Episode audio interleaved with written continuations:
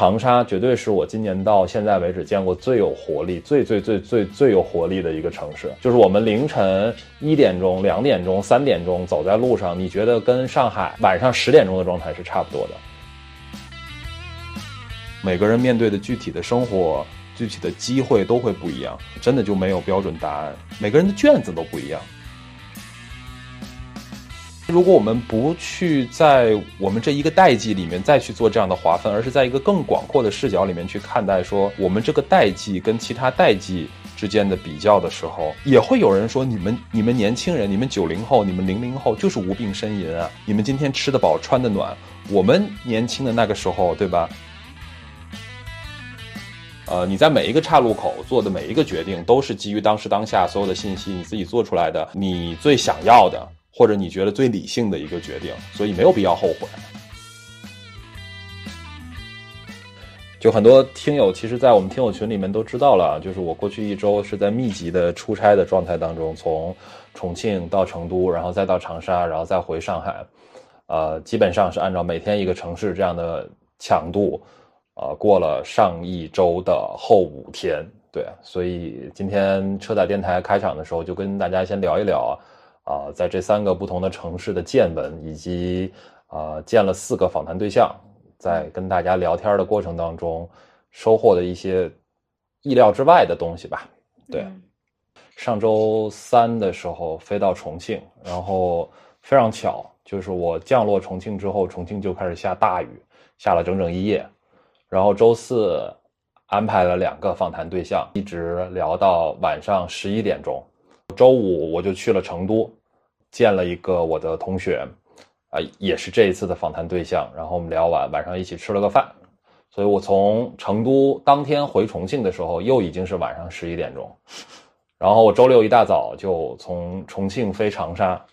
那为什么要排成这个样子呢？其实最开始是因为我们周六的时候几个朋友约了去长沙看康姆士的演唱会。对，所以这是他此行。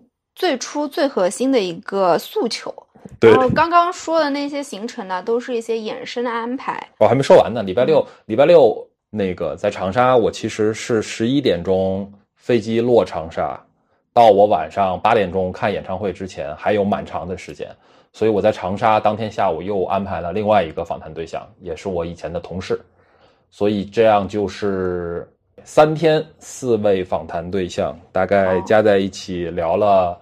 十几个小时吧，嗯，访谈特种兵之行。那要不你按时间顺序来讲讲？首先讲讲你对这三个城市的印象吧，初印象。那就不用按时间顺序了，对吧？就就就说一些什么什么之最，对吧？嗯啊，长沙这个长沙真的太牛了，真的跟每一个没有去过长沙的朋友们推荐，一定要去长沙感受一下。我觉得真的。呃，今年陆陆续续的也去了不少地方，嗯，特别就是放开之后，大家多多少少都有一点报复性出行的这种意愿嘛。然后长沙绝对是我今年到现在为止见过最有活力、最最最最最有活力的一个城市。就是我们凌晨一点钟、两点钟、三点钟走在路上，你觉得跟上海晚上十点钟的状态是差不多的。就是一直到凌晨三点钟，还跟上海晚上十点钟的状态是是差不多的，而且甚至有很多的那种流动的小摊贩，他是十二点之后才出摊儿的。因为我们当时就一直在那个解放西路附近晃悠嘛，晚上，嗯，我的心情也非常的放松，非常的好，因为那个时候我们听完了康姆士的演唱会，我的特种兵之行，对吧？所有即将告一段落。对对对，就是所有在日程表上的安排都严丝合缝的完成了。我没有错过任何，就等于你在景山吃到了那个 三明治是吗？对对对对，就是我在景山公园吃到那个三明治的那种感觉，就是我没有错过任何一班飞机，然后也没有错过任何一班火车，然后跟所有的访谈对象约的时间啊，大家也都非常的给力，然后所有的安排都非常的顺遂，一直到听完康姆士的演唱会，我们从那个呃演唱会的那个场馆走到地铁站，坐上地铁。那接下去就是彻彻底底的放松，所以走在解放西路的时候，心情是非常的好。然后一直在三点钟还有人在大街上，而且非常的热闹。三点钟不是说稀稀拉拉的，大家已经准备回家。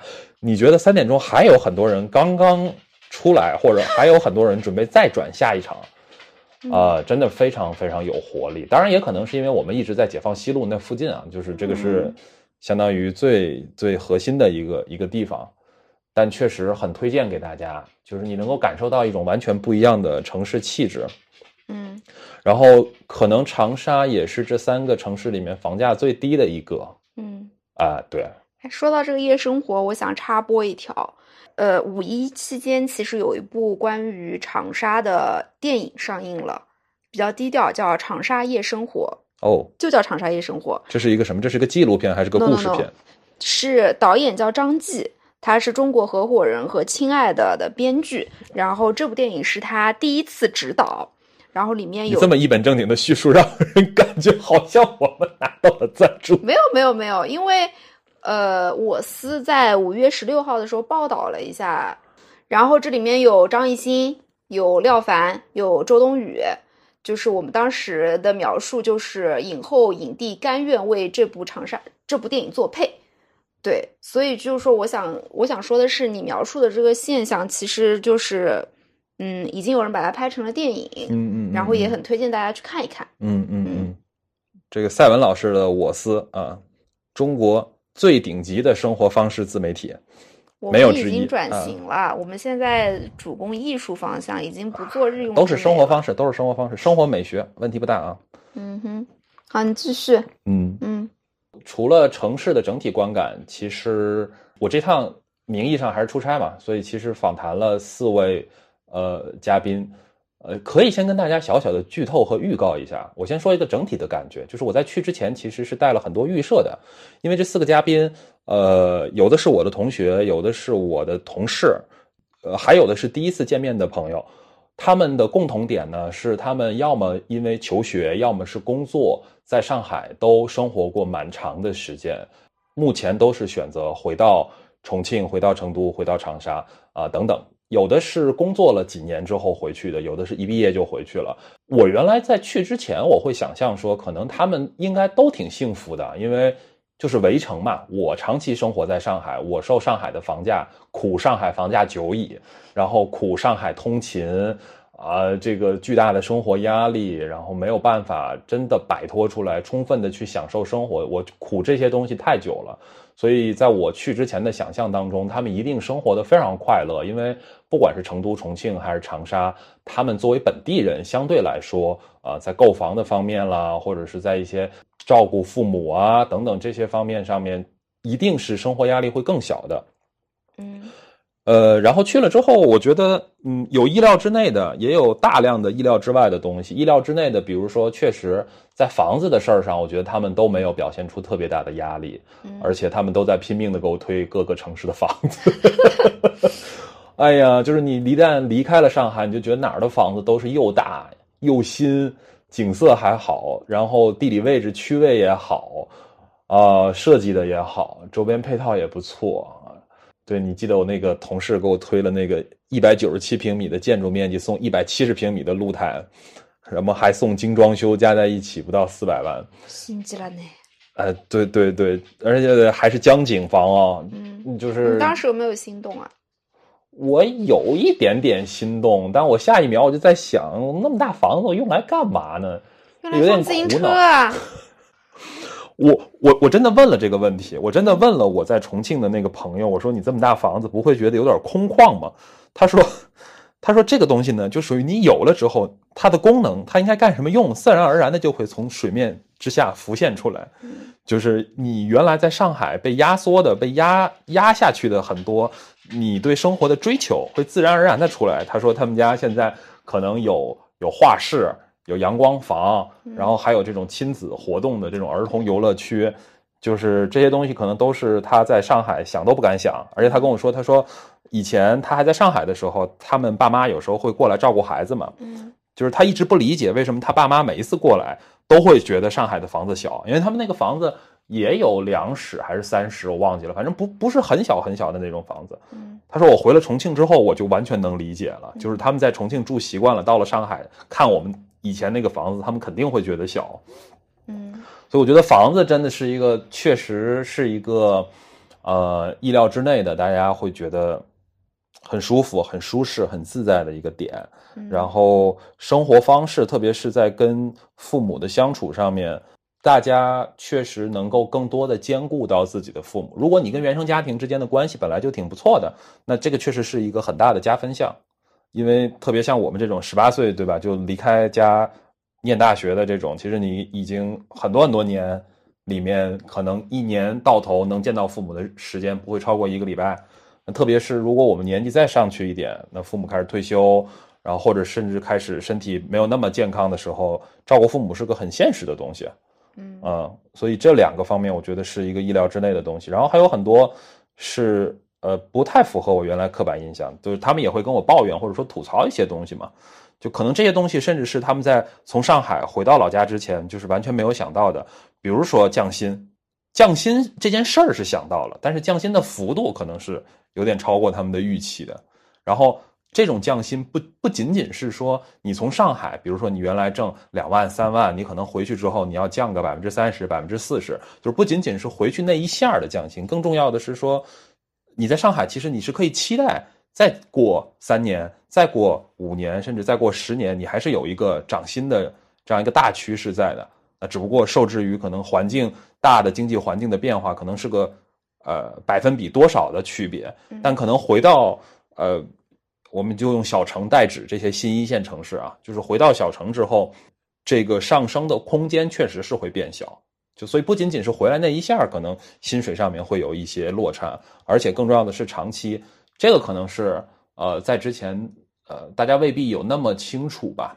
然后还有很多企业文化或者说组织文化的这种部分，在一个公司里面，特别是大家如果在上海习惯了这种外企的工作文化的话，那种边界感，然后那种效率，然后标准化的流程，然后人跟人之间这种点到为止的相处方式。那么确实，你回到小城之后可能会有点不适应，就是你可能会不适应。比方说，你周六或者周日收到老板的一些消息，要求你到公司，或者甚至或者是在家里做一些什么东西，那可能会是不太适应的。或者甚至是有一些公司，呃，我记得我在长沙的那个被访，他就跟我说，我是很难想象有一些公司把没有呃双休，只有单休，或者是这种九九六这种诸如此类的。就写在这个这个招聘的这个内容里面，因为在他的想象当中，我都已经离开上海了，我都已经不卷了，那我享受双休，我九五五，这个不是应该应分的吗？甚至还有就是不交社保什么这种都写在里面的这种，嗯，呃，可能这个是真的是去了之后才会意识到的。就是你刚刚说的两点，我想我有个疑问啊，你说，第一个你说他们降薪。但是其实薪水的高低它是一个相对值嘛？那当然，对对对。那他回到了你所谓的小城之后，他降的薪水能够保证他还有一个相对不错的生活水平吗？呃，我觉得客观的说肯定是的，啊，因为你支出也少了嘛。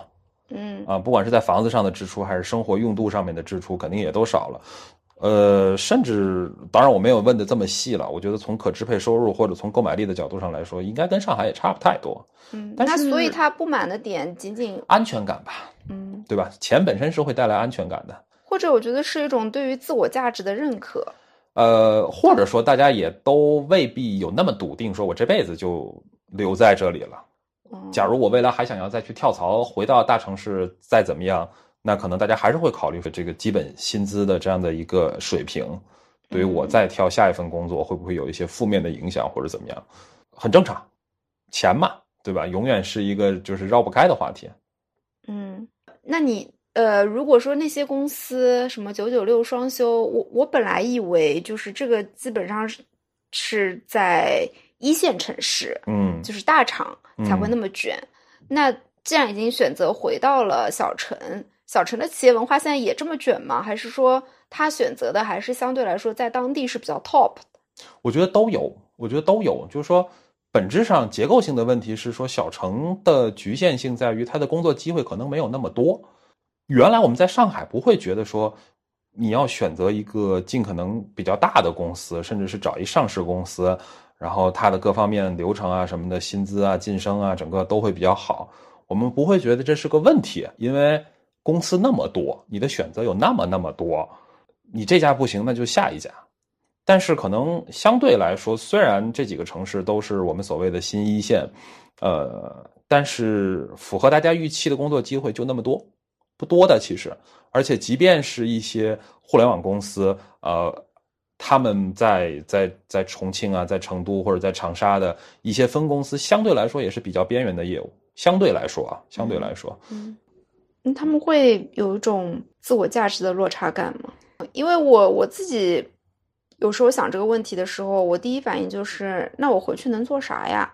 就是做啥才能不辜负我这个十年寒窗苦读，包括我现在已经积累的种种嘛？呃，就是一种非常剧烈的这种，好像一个缝隙一样。对，要怎么才怎么样才能把它填满？对，嗯。那你都说到这儿了，那我也那我那我也不不不等后面了，因为我本来想说的是说，就是小程还有一些还有一些他们意料之外的问问题吧，或者说让他们觉得。那刚刚我说的这个算是 one of 的意料之外吗？呃，算是意料之外，但这个不一定是问题，或者说这个算是我这一趟我觉得最让我有感触的一个点。嗯，那你不要卖关子，你就直接说吧。啊，那我直接说吧。对，这个反正那那些具体的问题，到后面大家去听盲人摸象的时候也都会听到的。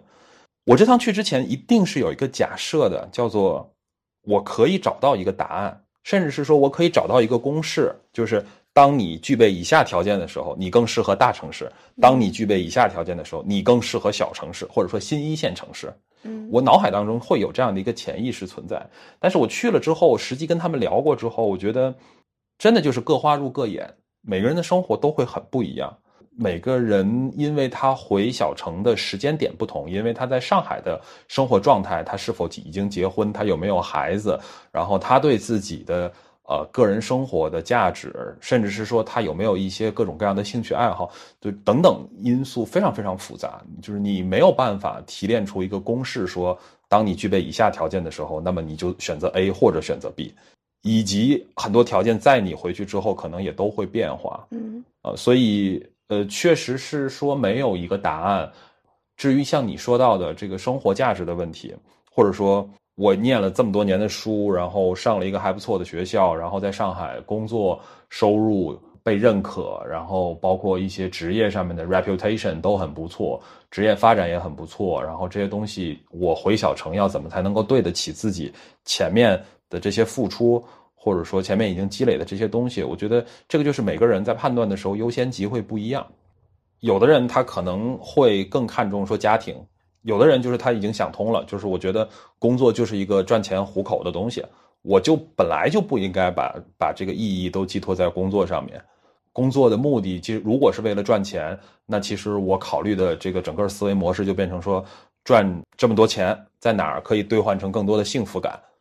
那如果是这样子，其实就不太会陷入到前面你说的那个那个状态里面去了嘛。嗯。然后还有的人是说，我希望能够真正意义上的 work-life balance。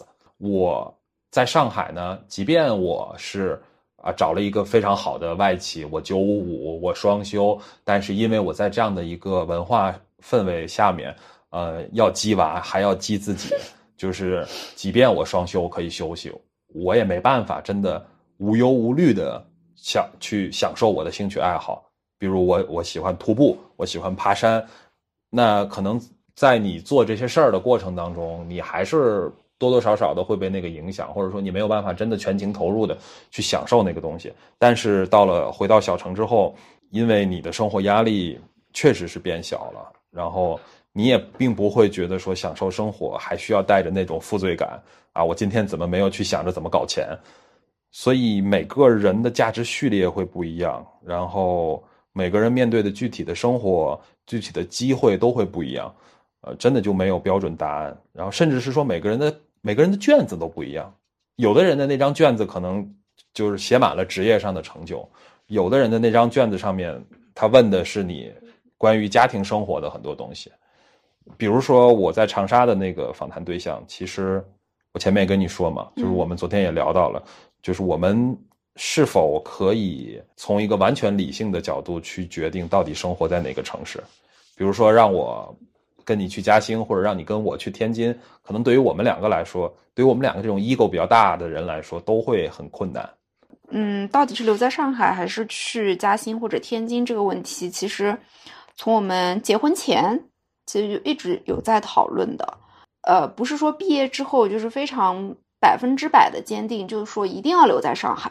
如果存在一个 Plan B 的话，我觉得我们可以去 open 的去讨论，甚至会欣然的接受。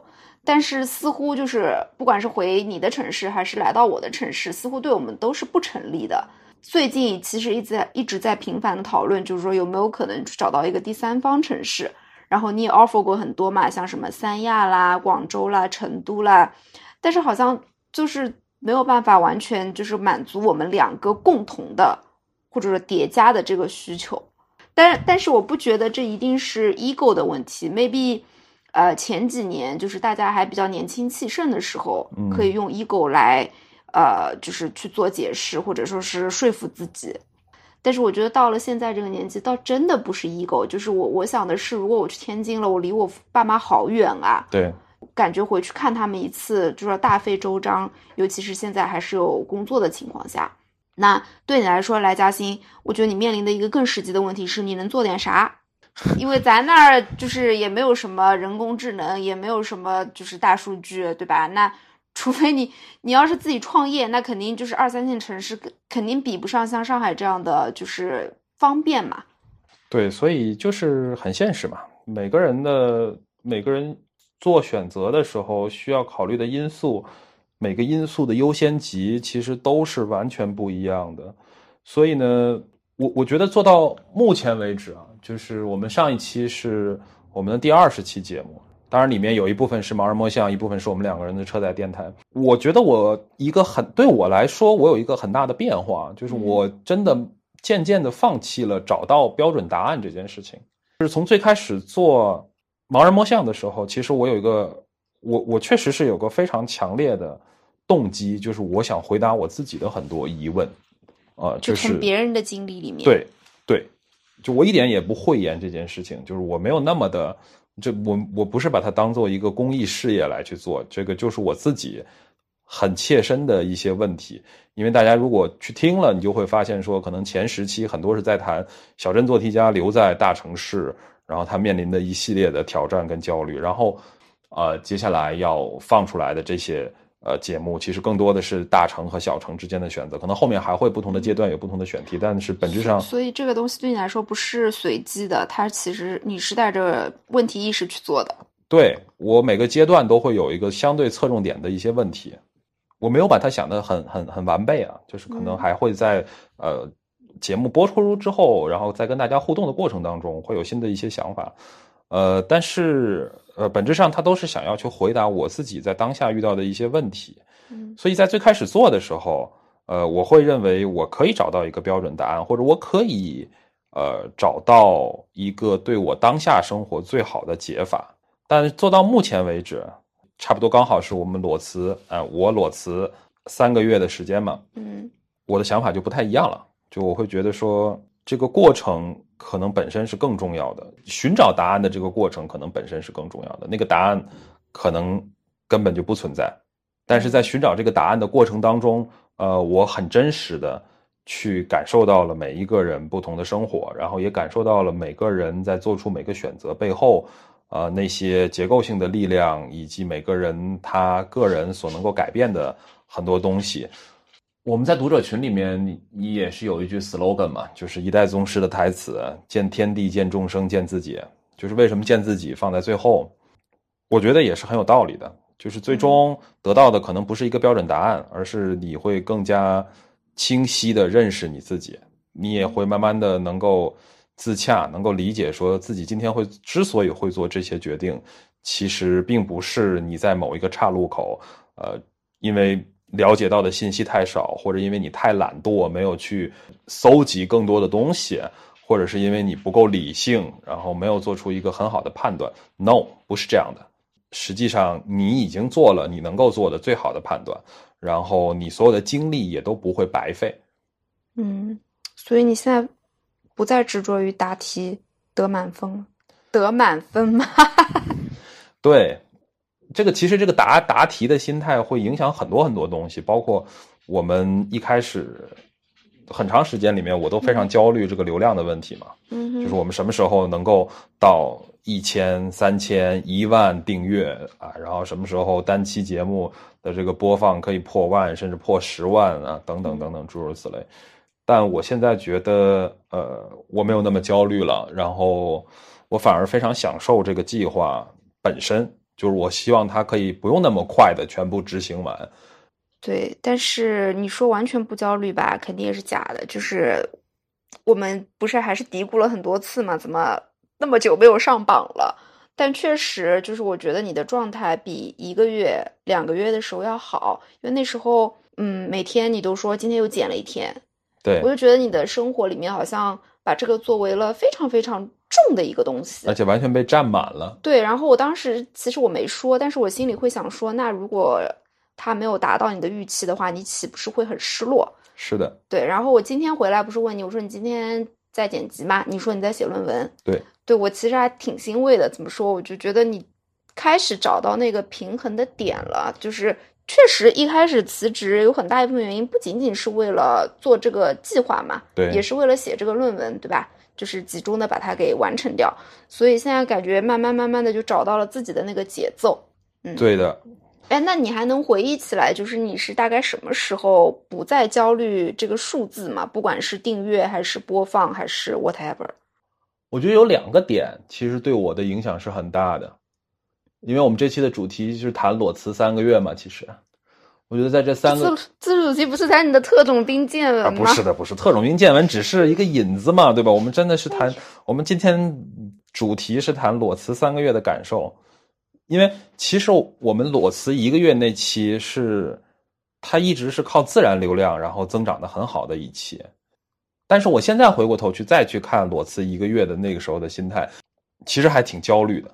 就是还是很大程度上背负着一个，我要做出点什么来，我一定要做出点什么，我都已经付出这么大代价了，我一定要做出点什么来。嗯，对，呃，有两个点，有两个时间点，不能叫治好了流量焦虑吧，应该就准确的说是改变了我对于，呃，我们能不能出结果，能不能在一个特定的时间拿到一个特定的结果这件事儿的一些看法。嗯，第一个点呢，就是我们，就是我们上。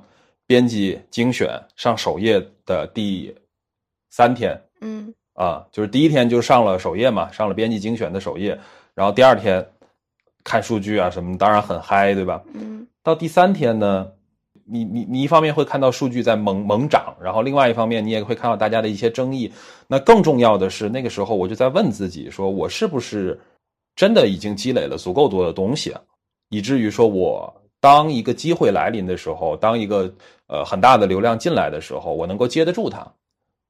我那个时候意识到，说我其实并没有做好这个准备，或者说那个时候的我，那个时候我们的这个这个小小节目，对吧？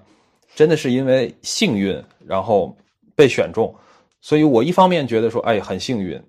那另外一方面，我就觉得其实我们做的还很不够。就还没有那么多的内容，然后我们自己本身对于很多东西的看法也没有那么多的成熟。那其实眼下最重要的，并不是说达到什么成就，最重要的是真的把这事儿做好，做到一个我自己觉得，哎，我不会有那个冒名顶替效应。就是我们上一期在聊的时候，有一位听友在那个评论区里留言。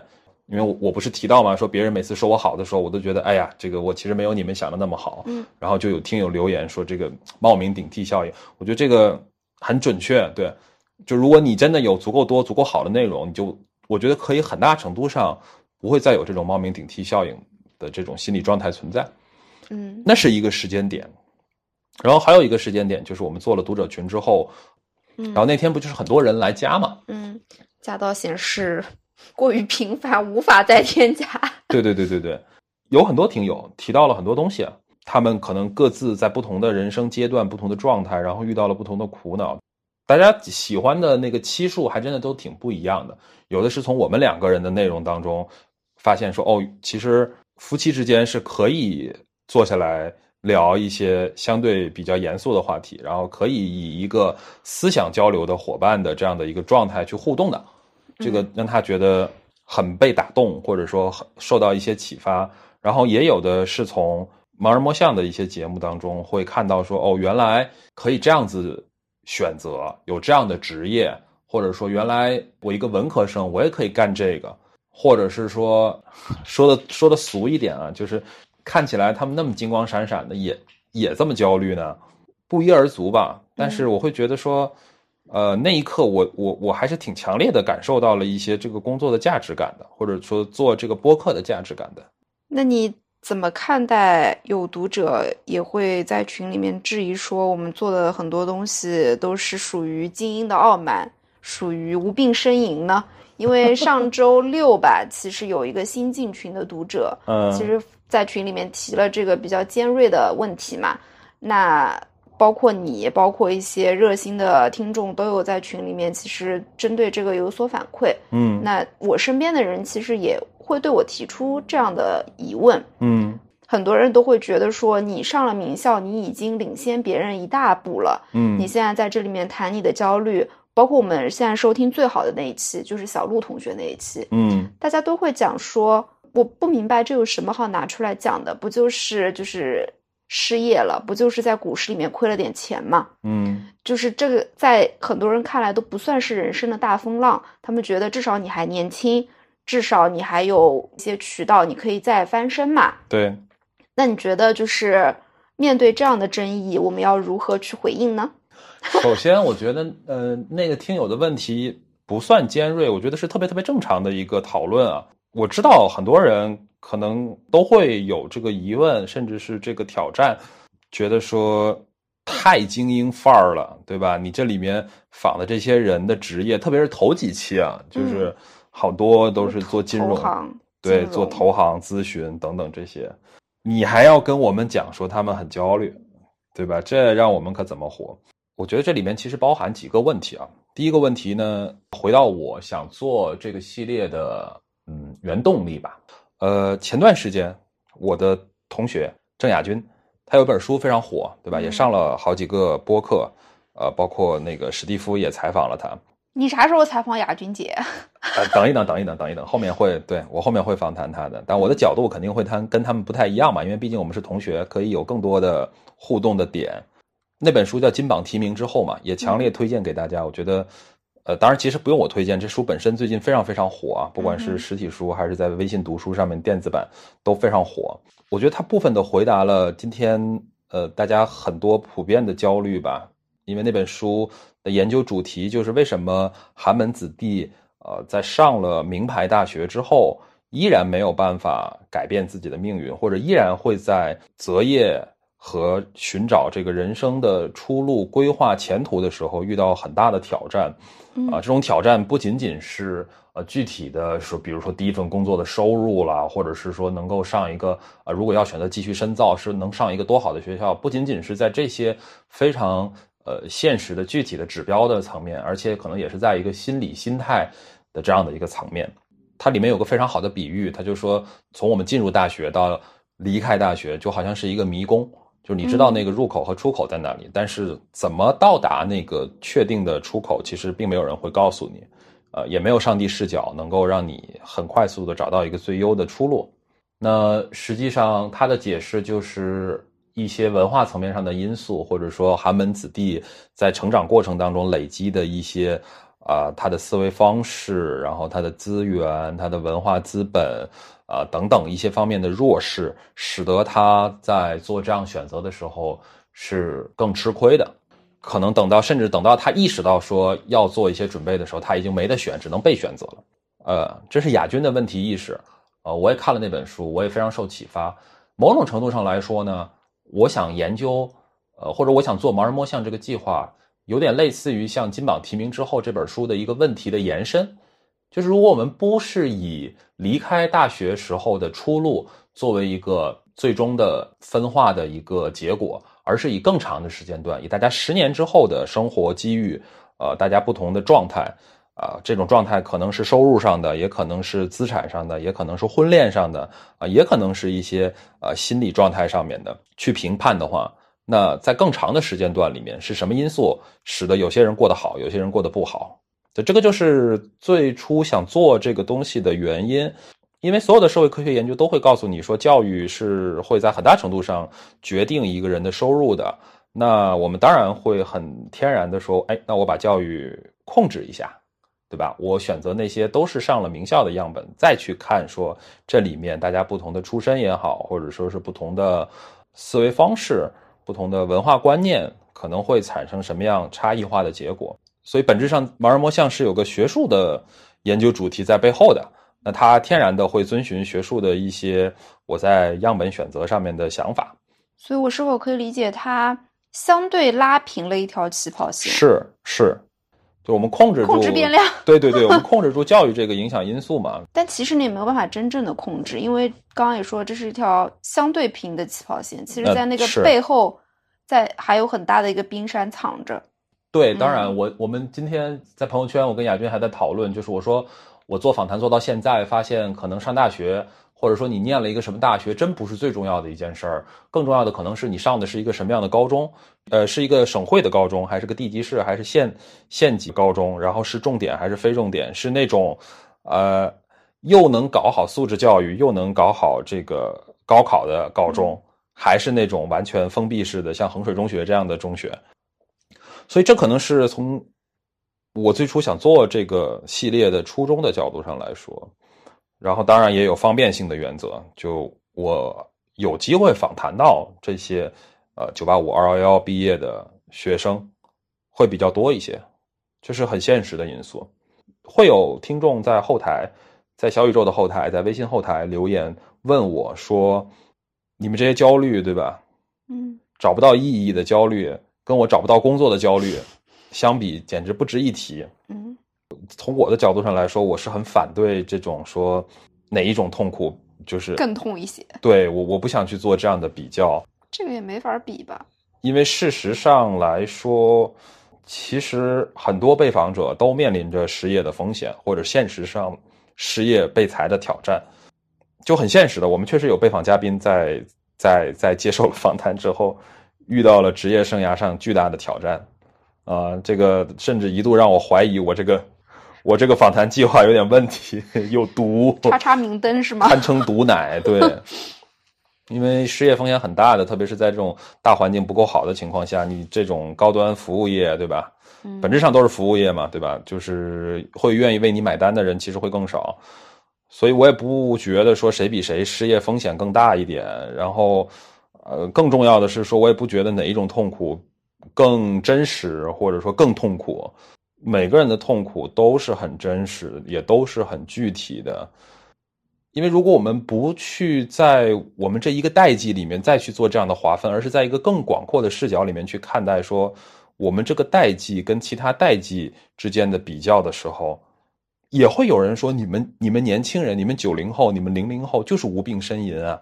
你们今天吃得饱、穿得暖，我们年轻的那个时候，对吧？高考考不上是要回去做农民，是要务农的。你们现在上大学多容易啊！然后你们这个找到的工作，我们那个时候一个月才几百块钱，对吧？你们现在最低工资标准都不止这个这个数字了，都要翻几倍了。而且大不了你们还可以回家去做全职儿女嘛。你们有什么好痛苦的？你们就是无病呻吟，对吧？就是如果说我们按照这个逻辑去的去评价的话，那。总会有人说他的痛苦是更真实的，是更痛苦的，总会变成一个一群人觉得另外一群人是无病呻吟，所以我觉得没有必要去做这样的区分。更重要的是去理解说大家到底在想什么，然后大家这些焦虑的点，或者说大家这些思考的点背后是什么力量在驱动？比如说，为什么这么多人因为生活的意义而感到焦虑？这件事儿可能在二十年前，甚至更长时间的时候，并不是问题。我记得我有一次跟我爸，我们俩聊天，就说到生孩子的问题。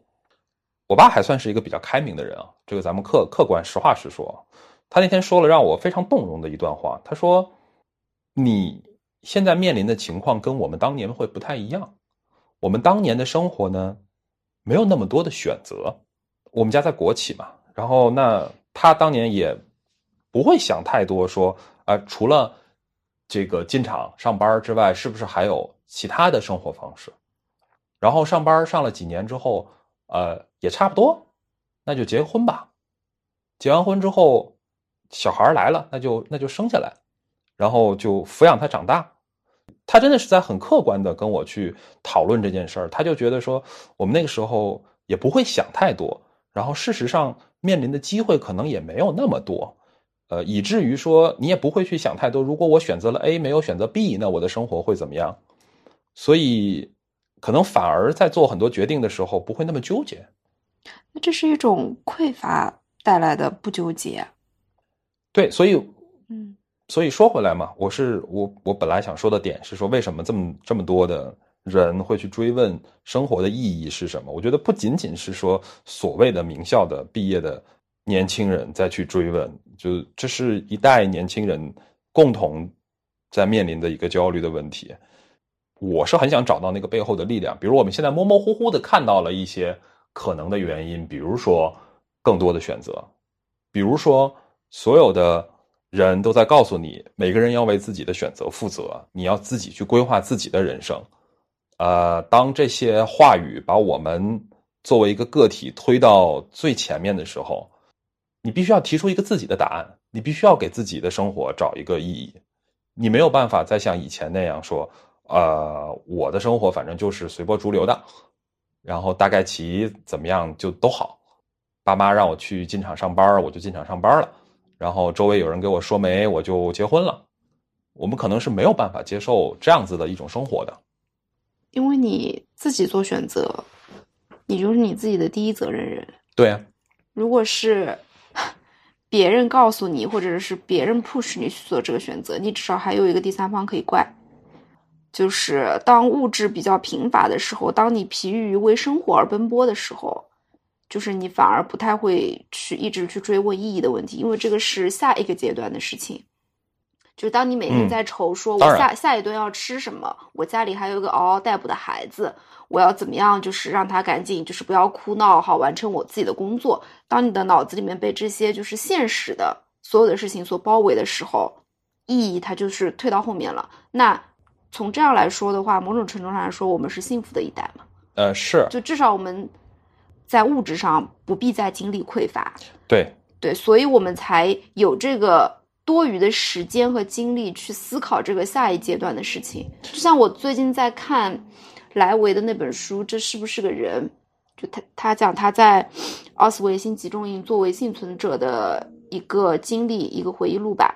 然后它里面就在讲说，人不可能是完全不幸的，因为当你在为餐食为穿的暖不暖而焦虑的时候，很幸运，那种就是对于意义、对于道德的追问，他暂时退居了。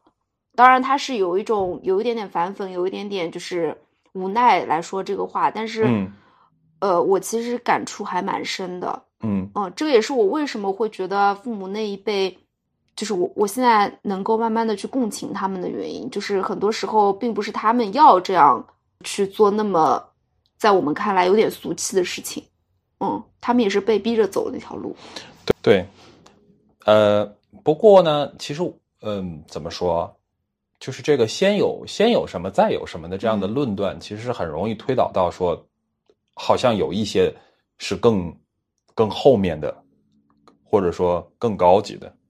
但我会，嗯，尽量的去避免这样子的的论断。我明白你的意思，嗯。但是我我绝对不是想做哪个更高级，哪个对不那么高级这样的划分。我只是说，可能大家对于这个东西优先级不一样。所以我是觉得没有必要去比较说哪一种痛苦更真实。你永远没有办法。与其我们讨论说谁比谁更痛一点，那不如我们去看一看说啊，大家面临的一些共性的问题背后到底是什么样的力量在驱动？嗯，这个提问的方式可能会更有意义一些。嗯这是光刚关于刚刚那个问题的另外，就是第二个子问题的回答吧。嗯，然后其实还有第三个问题，我是很不愿意去追求一些特别抓眼球的或者特别极端的一些案例的。比如说前段时间有一个川大的一个硕士，四十几岁，然后他以前干媒体的，后来失业去做外卖骑手什么的，也没办法养活自己，然后找工作找不到，就是很多人都被那个。案例所去吸引，是的，没有人会在这个案例下面再去发出一些类似于说，哎，他这个是无病呻吟。这个案例不会有人这样说，但这是我想要的吗？这不是我想要的。就是对我来说，这个案例太极端。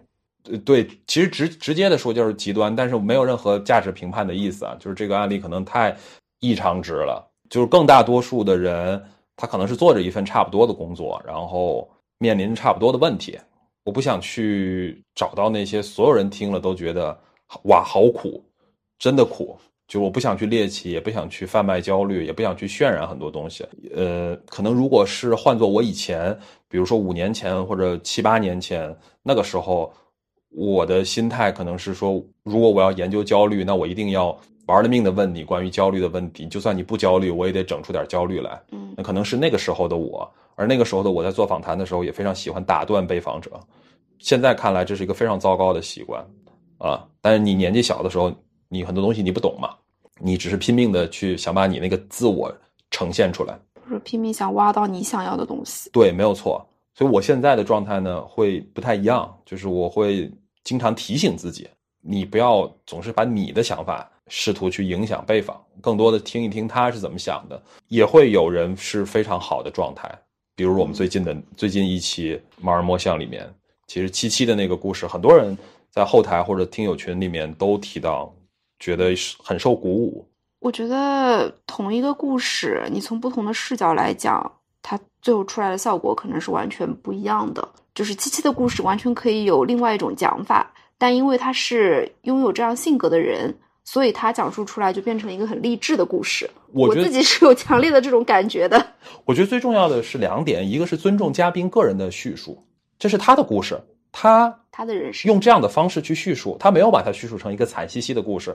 那么我不应该把它剪辑成一个或者渲染成一个惨兮兮的故事。嗯，对，反之亦然。另外一方面就是，OK，那我作为提问者，我的义务是尽可能多的呈现细节。还是那句话，各花入各眼嘛。有的人会从细节当中看到很励志的一面，也一定会有人从一些细节当中看到觉得很丧，或者说这种结构性的不平等的一面。当然，我自己其实我也没有把自己当成一个工具人。我有很多我想通过这个计划知道的事儿。我自己也不是一个真空状态的人。我有我的求学、工作、成长的经历，这些都决定了我会关心什么东西，我会对哪些事情更熟悉，对吧？说说句最大白话的，你发现我在 Mandy 那一期里面话就比较多。我然后我在七七那一期里面话就比较少，不完全是因为七七那一期我刚刚养康，嗓子不是很好，然后且那一期信号录制的时候，因为是远程嘛，也不是很好。我后来反思了一下，很重要的一个原因在于 Mandy 谈的那些东西相对来说是我比较熟悉的，嗯啊，这就是这是很现实的，我不能假装说我什么都懂，什么都熟悉，我对谁都能共情，它会有个程度问题，嗯嗯，这也是前面。呃，如果在 echo 回去流量焦虑的那个话题，我觉得是我很大的一个变化。我原来是很希望讨好尽可能大多数的人，尽可能大多数的听众，但我现在我我不这么觉得了。第一呢，我也不知道大多数听众到底想听什么啊。第二，如果只能讨好一个人，那我还是讨好我自己吧。这一期的标题有了。继续走来都来了的这个情绪价值路线。那对呀。那说回来啊，就是现在已经是第三个月了嘛。对。就一方面你越来越松弛，但是另一方面，距离我们当时约定的六个月的目标其实越来越近嘛。嗯。那我不得不或者说无法免俗的想问你，就是呃，六个月期限到了之后，你现在比较倾向的方式是什么？是继续继续现在这样的生活，还是说？啊，要跟我共同承担起这个养家的重任呢。鉴于我们鉴于我们目前对吧，还没有接到任何一条广告。然后刚刚你在说，就是你可以做更惨的，就是惨到极致的访谈对象。我心里在想的是，你做这样的内容，我们怎么可能有朝一日变现呢？哦，对，反过来，谁的谁的 TA 是这样的人？你告诉我。对，反过来说，我也不是一个积极心理学账号，对吧？大家也不要指望我说每一期我都给大家灌鸡汤啊，这也不是。这我我我我也不会这样的，我只会最大程度上尊重嘉宾自己的叙述。但是就对你说的对，按照流量的逻辑，对吧？没有没有没有哪个广告主想想要投广告给一个叫做定位是见天地、见众生、见自己的播客，这太奇怪了，对吧？对对对。所以对于无法变现这件事情，您怎么看？不不不不不，我觉得这个问题要稍微往回溯一点，不是对于无法变现这个事情怎么看，而是对于六个月的这个期限怎么看。对吧？嗯，其实对我来说，如果你真的觉得做这个事情你很高兴，你沉浸其中，你你找到那个很俗的那个所谓的价值和意义感，嗯，你把它延长到九个月，我也没有问题。关键还是看你啦，因为坦白讲，就是现在我们俩也没什么大额的支出，健康状况也比较良好，也没有什么就是大的风险因素影响到我们对于钱这方面的问题困和困扰嘛。所以我现在赚的这个钱虽然不多，但是再养活我们俩半年，我觉得没有任何问题，对吧？嗯所以就是这个这个疑问，我也想问很久了。嗯啊是这样的。说到这个呢，其实我还是我觉得会有个变化在里面。我们录裸辞一个月那期的时候，我有个非常明确的目标嘛，一万个订阅，嗯然后单期节目播放破一万，接到商单，三个条件，而且是且的关系啊，订阅数破一万，且有单期节目播放破一万，且接到至少一个商单，这个作为一个很明确的条件。品牌爸爸来看看我们。啊，对，但我现在想法不一样，我觉得第一呢，就算呃没有接到商单，就算啊，但是单期播放破万这个已经达成了，我们现在已经有两期节目播放破万了，就算没有接到商单，就算没有达到一万个订阅，呃，我应该大概率还是会继续做下去。它可以以兼职的形式继续做下去。实际上，我现在已经在探索以兼职的形式继续做下去了，因为我在不断的增加我作为一个即将要提交我的博士毕业论文的候选人应该做的时工作的时长比例。我觉得按照你现在目前的更新频率的话，确实，你就算之后以兼职的方式做，感觉也是 OK 的。呃，对，这是一个呃形式上面我觉得没问题的点，算是一个形而下的层面啊。接下来谈形而上的层面，呃，到目前为止其实做了十几个访谈了，呃，将近二十个了。我想明白了一个很重要的道理，或者说我的访谈对象，我的嘉宾教给我一个很重要的道理。这个道理呢，前面只是模模糊糊的在我脑子里有个印象，直到我在重庆的时候，我问了我的嘉宾一个问题，我说：“你在上海念书念了七年，然后又工作了五年，相当于你在上海待了十二年，最后决定回重庆。